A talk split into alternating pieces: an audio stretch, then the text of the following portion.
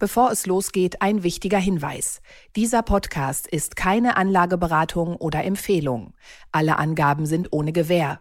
Diese stellen keinen Ersatz für eine professionelle und individuelle Beratung dar.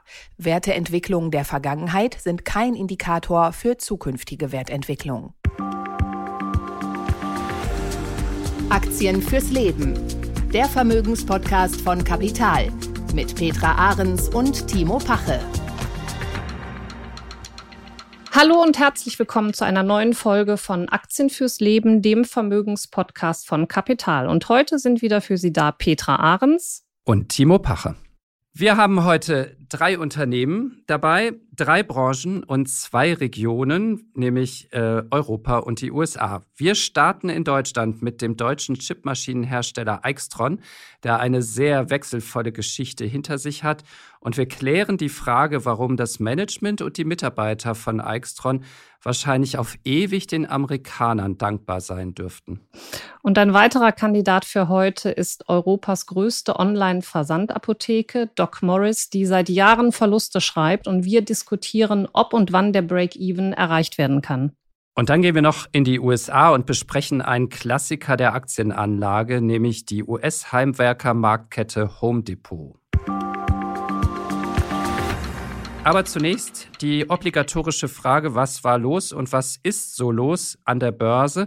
Fangen wir mal mit Bayer an, Petra. Harscher Stellenabbau, mehrere tausend Stellen sollen gestrichen werden bei dem großen deutschen Chemiekonzern. Etliche äh, Mitarbeiter, vor allen Dingen im Management und in den Führungsebenen, sollen gehen oder andere Aufgaben übernehmen.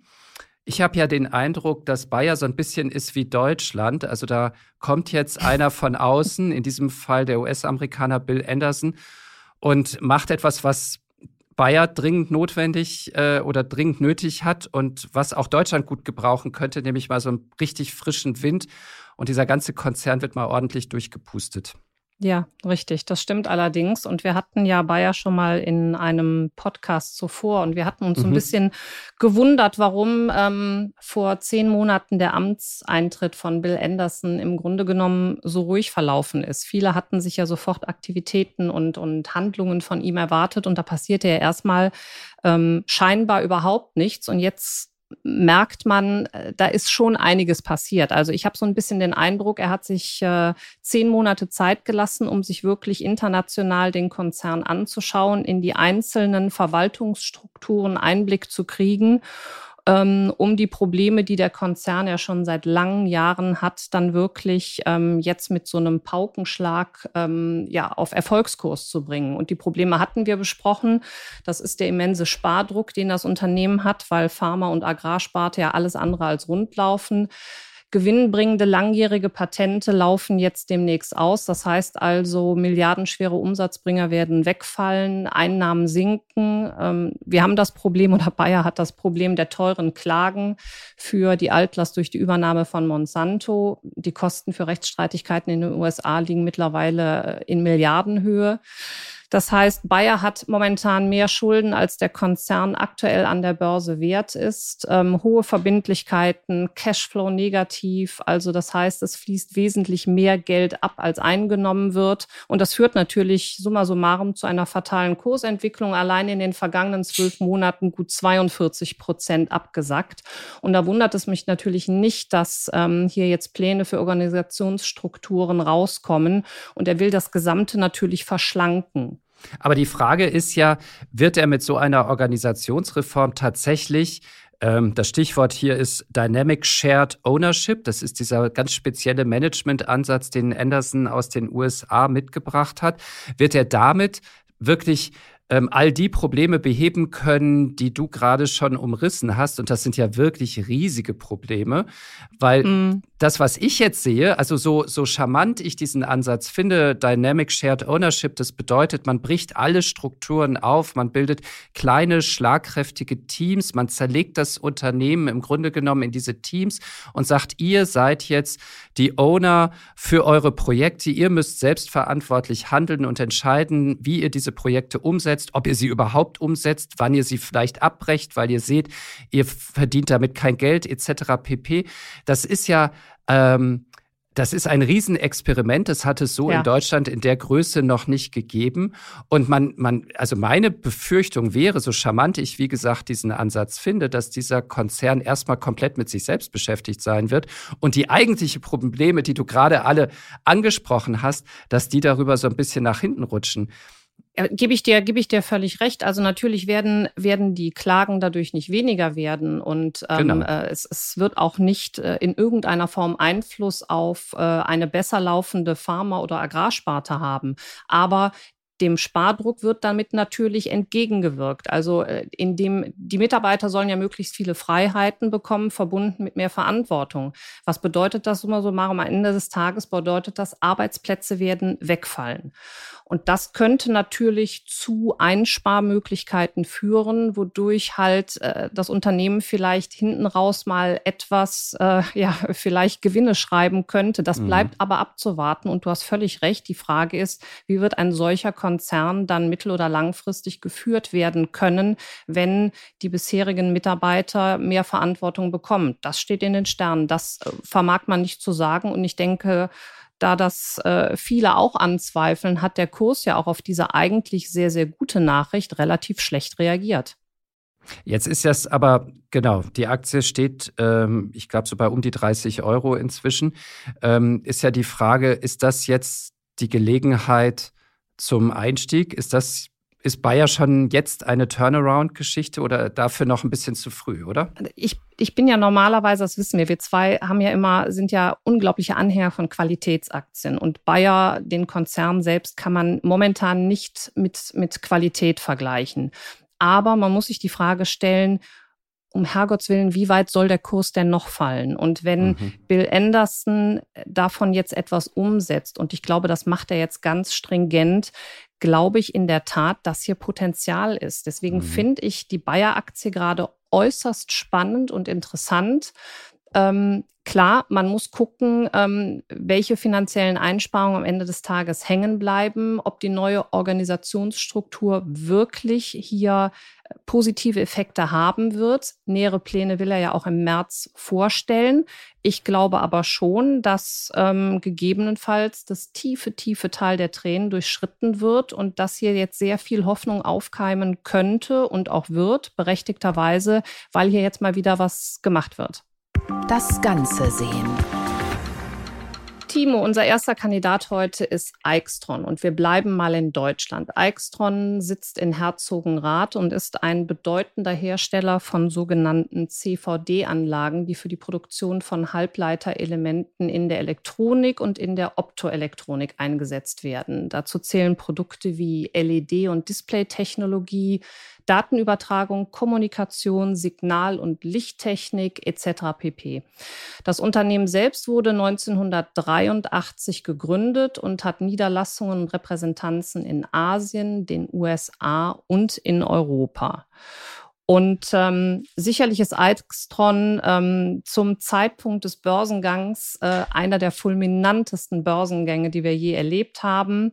1997 knapp drei Euro wert und nur innerhalb von zwei Jahren auf fast 90 Euro und somit 3000 Prozent gestiegen. Und dann kam der enorme Einbruch. Äh, Gewinne wurden komplett abgegeben im Tief bis auf zwei Euro herunter und dann lange Seitwärtsbewegungen. Und ähm, ja, was verbindest du mit dem Unternehmen? Wie schätzt du es ein?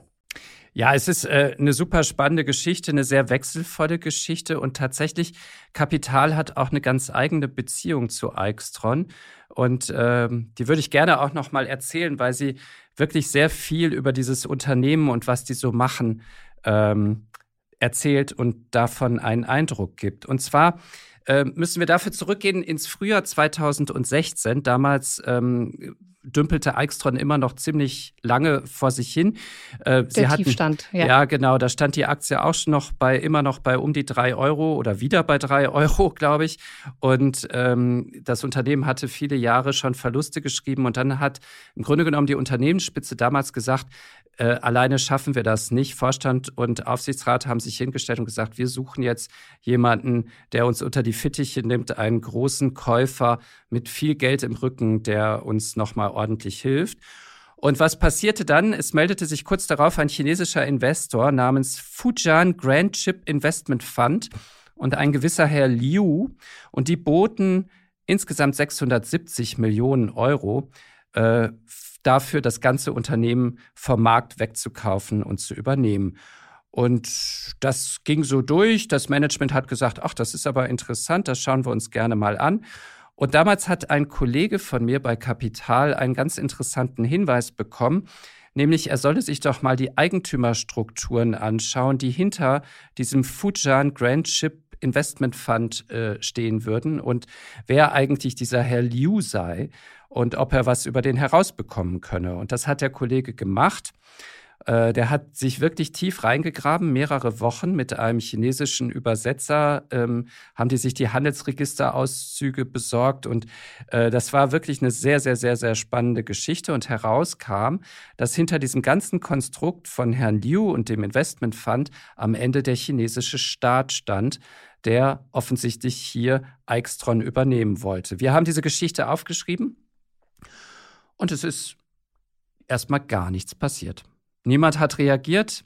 Es gab keine größeren. so viel zum Thema Unabhängigkeit, das gibt's doch nicht. So, es ist, es ist nichts groß passiert. Die Geschichte ist erschienen. Wir haben schon im Vorfeld der Recherche natürlich mitbekommen, dass das Eichstron-Management wahnsinnig, wahnsinnig nervös war. Auch die hm. Chinesen, hm. die hatten so PR-Berater im Hintergrund, die waren unglaublich nervös ob unserer Recherche und haben mit allem Möglichen gedroht. Dann ist die Geschichte erschienen und es war totale Totenstille. Und dann ist etwas sehr Lustiges passiert. Ein paar Wochen später ist die New York Times rausgekommen mit einer Geschichte. Und zwar haben die unsere Recherche zitiert und gesagt, da sieht man mal, wie blauäugig die Bundesregierung umgeht mit ihren wichtigsten Industriekapazitäten. Und ähm, Niemand guckt sich diesen Fall in Deutschland an. Dabei sind, ist der chinesische Staat dabei, ein, ein, ein Unternehmen einer Schlüsselindustrie aus Deutschland wieder wegzukaufen. Das war ja alles kurz nach äh, zum Beispiel der KUKA-Übernahme, die so wahnsinnig umstritten damals mhm, war ja. und so weiter und so fort. Und dann, als die New York Times rausgekommen ist, dann war richtig was los. Ne? Dann schaltete sich hier die amerikanische Botschaft in Berlin ein. Dann kamen die Regierungsvertreter aus Washington und haben sich hier Termine besorgt im Bundeswirtschaftsministerium. Und tatsächlich hat am Ende im Herbst erst das Bundeswirtschaftsministerium die Genehmigung der Übernahme, die sie schon erteilt hatten, wieder zurückgezogen. Und dann haben die Amerikaner auch noch gesagt, ähm, Eichstron wenn ihr euch verkaufen wollt und ihr kriegt dafür eine Genehmigung, okay, aber eure amerikanische Sparte, die dürft ihr nicht verkaufen, weil die produziert nämlich, und das war der Hintergrund, weshalb die Amerikaner so alarmiert waren, die produziert nämlich Chipmaschinen, auf denen werden Chips wiederum hergestellt, die speziell gefertigt werden für die Rüstungsindustrie in den USA, für die Lenksysteme von Raketen und so weiter und so fort. Und da waren die Amerikaner natürlich total sensibel. Es gab, ja, dann, Recht. Da, es gab dann noch so eine Kommission beim Kongress, die hat sich den Fall angeguckt, die hat das Ganze an Barack Obama, den damals scheidenden US-Präsidenten, Ende 2016 verwiesen. Und am Ende war es Barack Obama, der tatsächlich diese Übernahme, diesen Teil der Übernahme äh, in den USA untersagt hat. Und plötzlich war der ganze Deal dann auch für die Chinesen offensichtlich uninteressant geworden. Jedenfalls haben die dann auch noch ihr Übernahmeangebot zurückgezogen.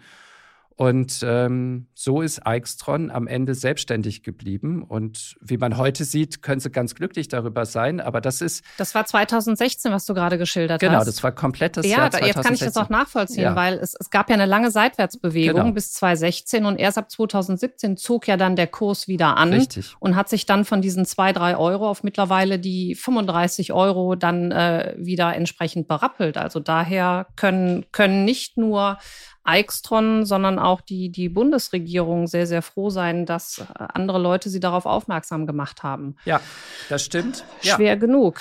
Aber es ist eine ganz typische Geschichte, weil man sieht einmal mm. mehr, das ist ja so ein Hidden Champion, kennen ganz wenige. Damals den Fall haben dann einige schon mitbekommen, glaube ich, in den Medien.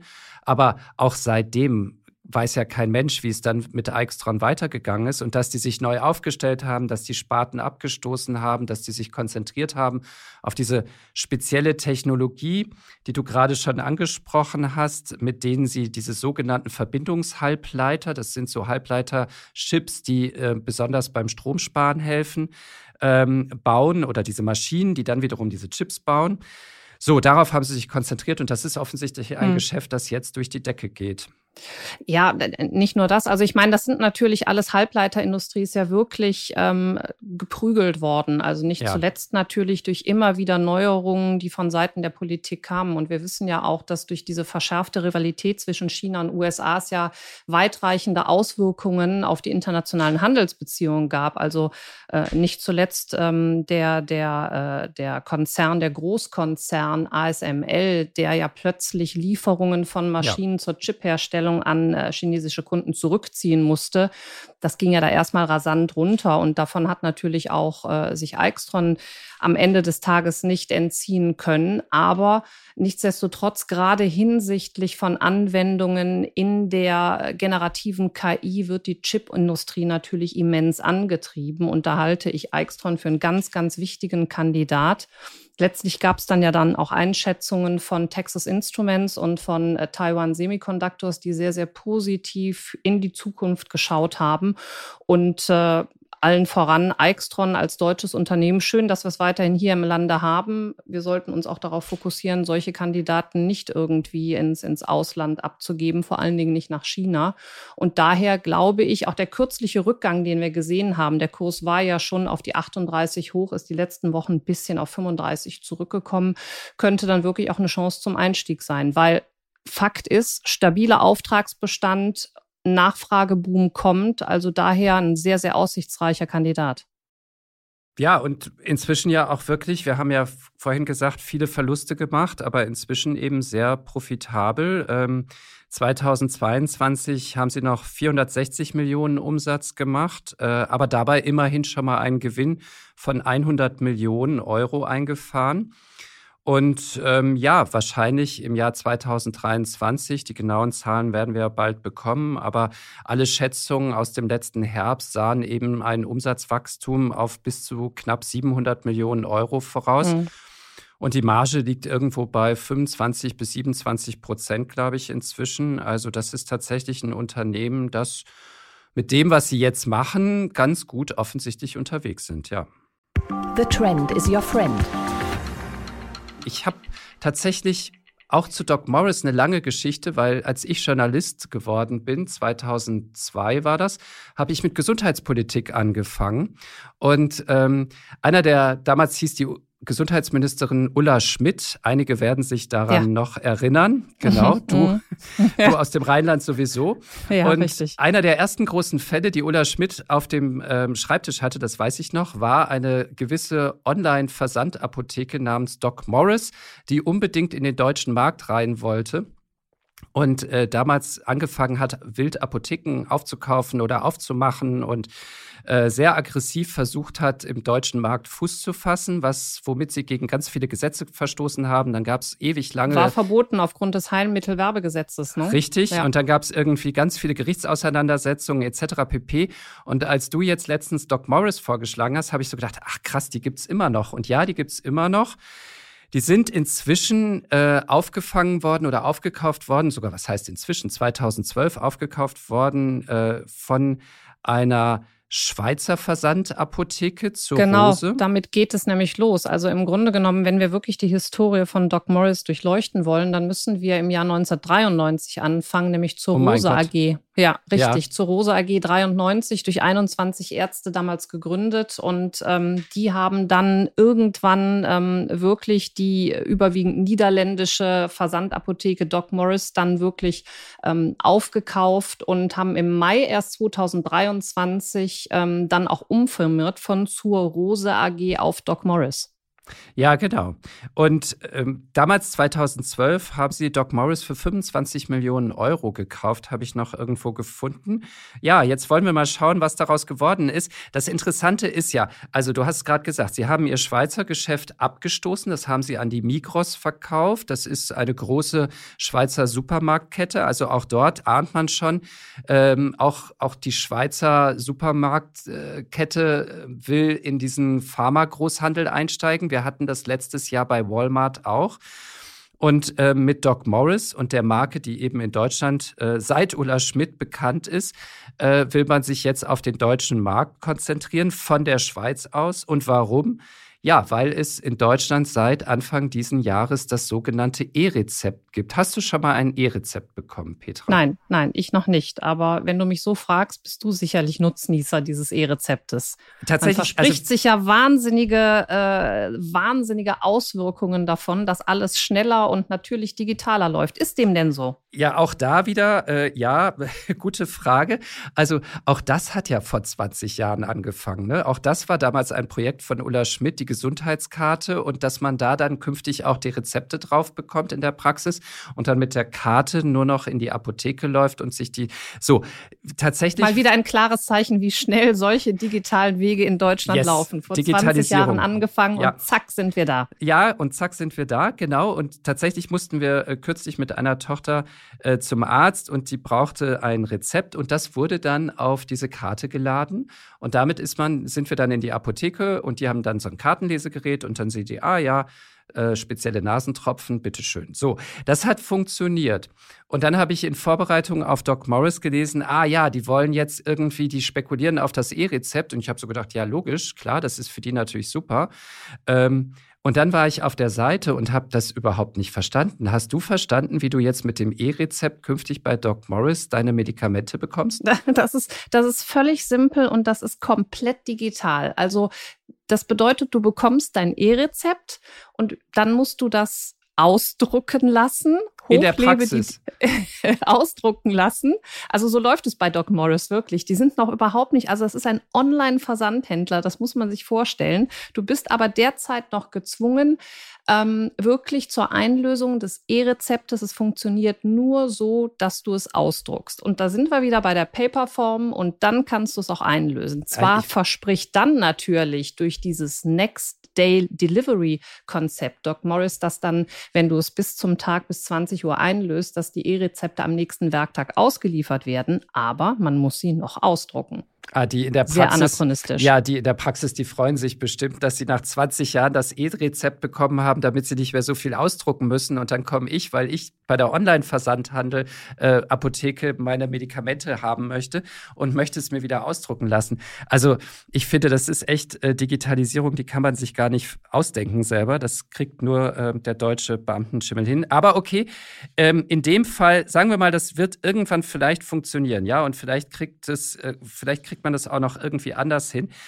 Dann habe ich mich aber trotzdem so ein bisschen bei den Zahlen von Doc Morris gefragt. Ich meine, die Aktie kostet aktuell etwa 74 Franken. Die waren sogar mal bei über 400 Franken in der Pandemie. Mhm. Da konnte ich mir das noch so ungefähr vorstellen, dass alle gedacht haben, okay, äh, wir können nie wieder rausgehen, wir brauchen ganz viel Medikamente, wir werden alle ja. krank und dann bestellen alle im Internet diese Medikamente und davon profitiert so ein Unternehmen wie Doc Morris. Dann habe ich mir die Umsatzzahlen angeguckt. Da sieht man davon absolut fast nichts. Also da ist der Umsatz so ein bisschen gestiegen. Und es gibt ja offensichtlich diese alte Zurose AG, von der wir es vorhin hatten, die hat ja auch noch Geschäfte in anderen Ländern Europas. Also in anderen Ländern scheint es irgendwie auch anders zu funktionieren als vielleicht in Deutschland. Aber ich habe mich unterm Strich jetzt gefragt, okay, die haben in der Pandemie ihren Umsatz um etwa 200, 300 Millionen gesteigert. Ähm, der Aktienkurs ist durch die Decke gegangen auf über 400 Franken, ist dann wieder ja. steil nach unten gegangen, hat sich jetzt erholt. Die konzentrieren sich auf den deutschen Markt, der ist aber kompliziert. Und die Aktie ist im letzten Jahr wegen des E-Rezeptes und der Konzentration auf den deutschen Markt und weil alle glauben, dass die Aktie oder der, das Unternehmen jetzt durchstartet in Deutschland um 150 Prozent gestiegen.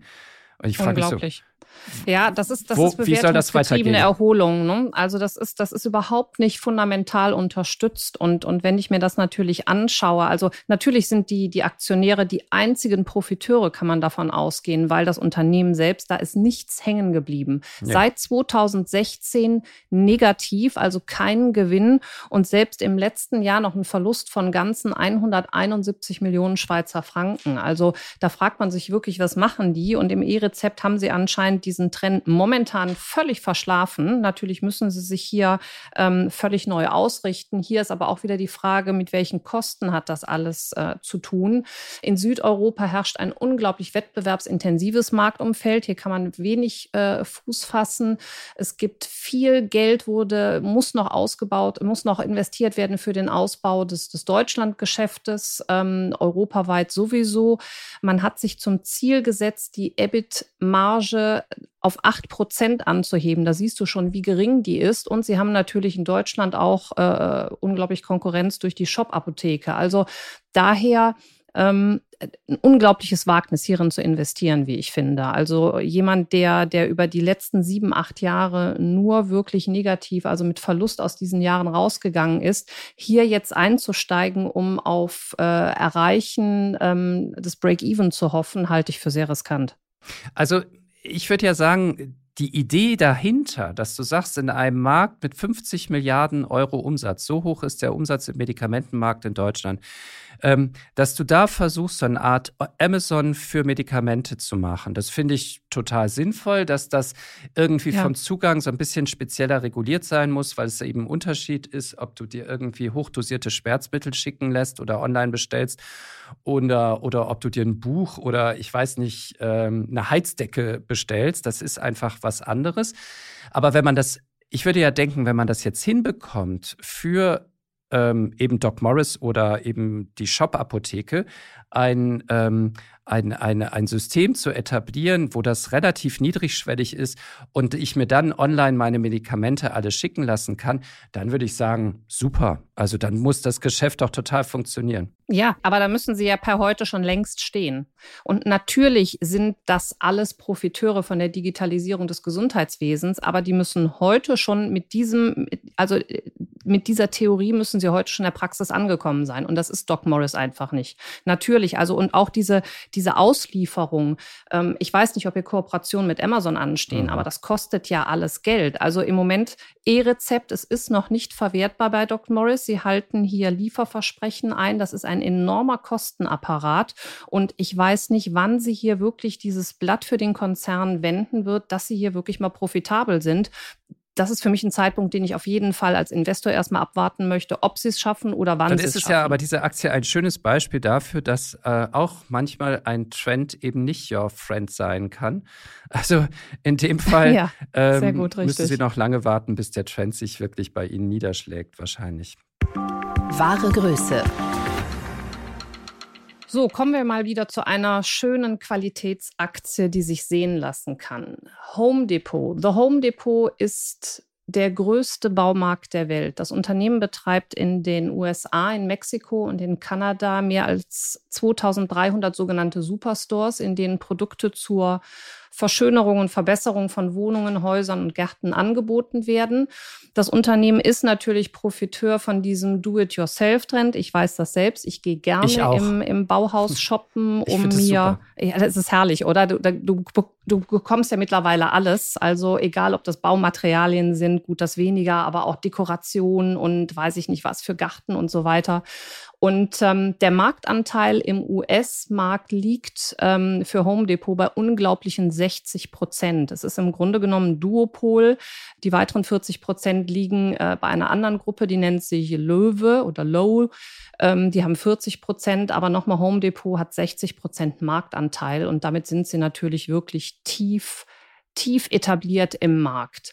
Gegründet wurde das Unternehmen 1978 von witzigerweise zwei Mitarbeitern eines lokalen Baumarktes, die gefeuert worden sind.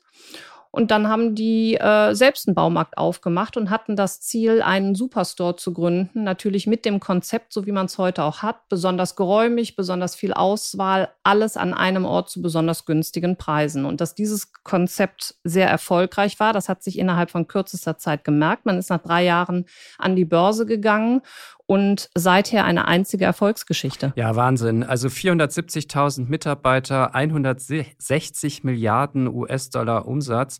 330 Milliarden Dollar Börsenwert. Das sind schon, wenn man dagegen dann so die deutsche Baumarktkettenszene so vor Augen hat mit Obi, Hornbach, Bauhaus, auch respektable Unternehmen und zum Teil ja auch an der Börse. Ähm, aber es ist halt kein Vergleich zu, zu solchen Zahlen und zu so einer Größe.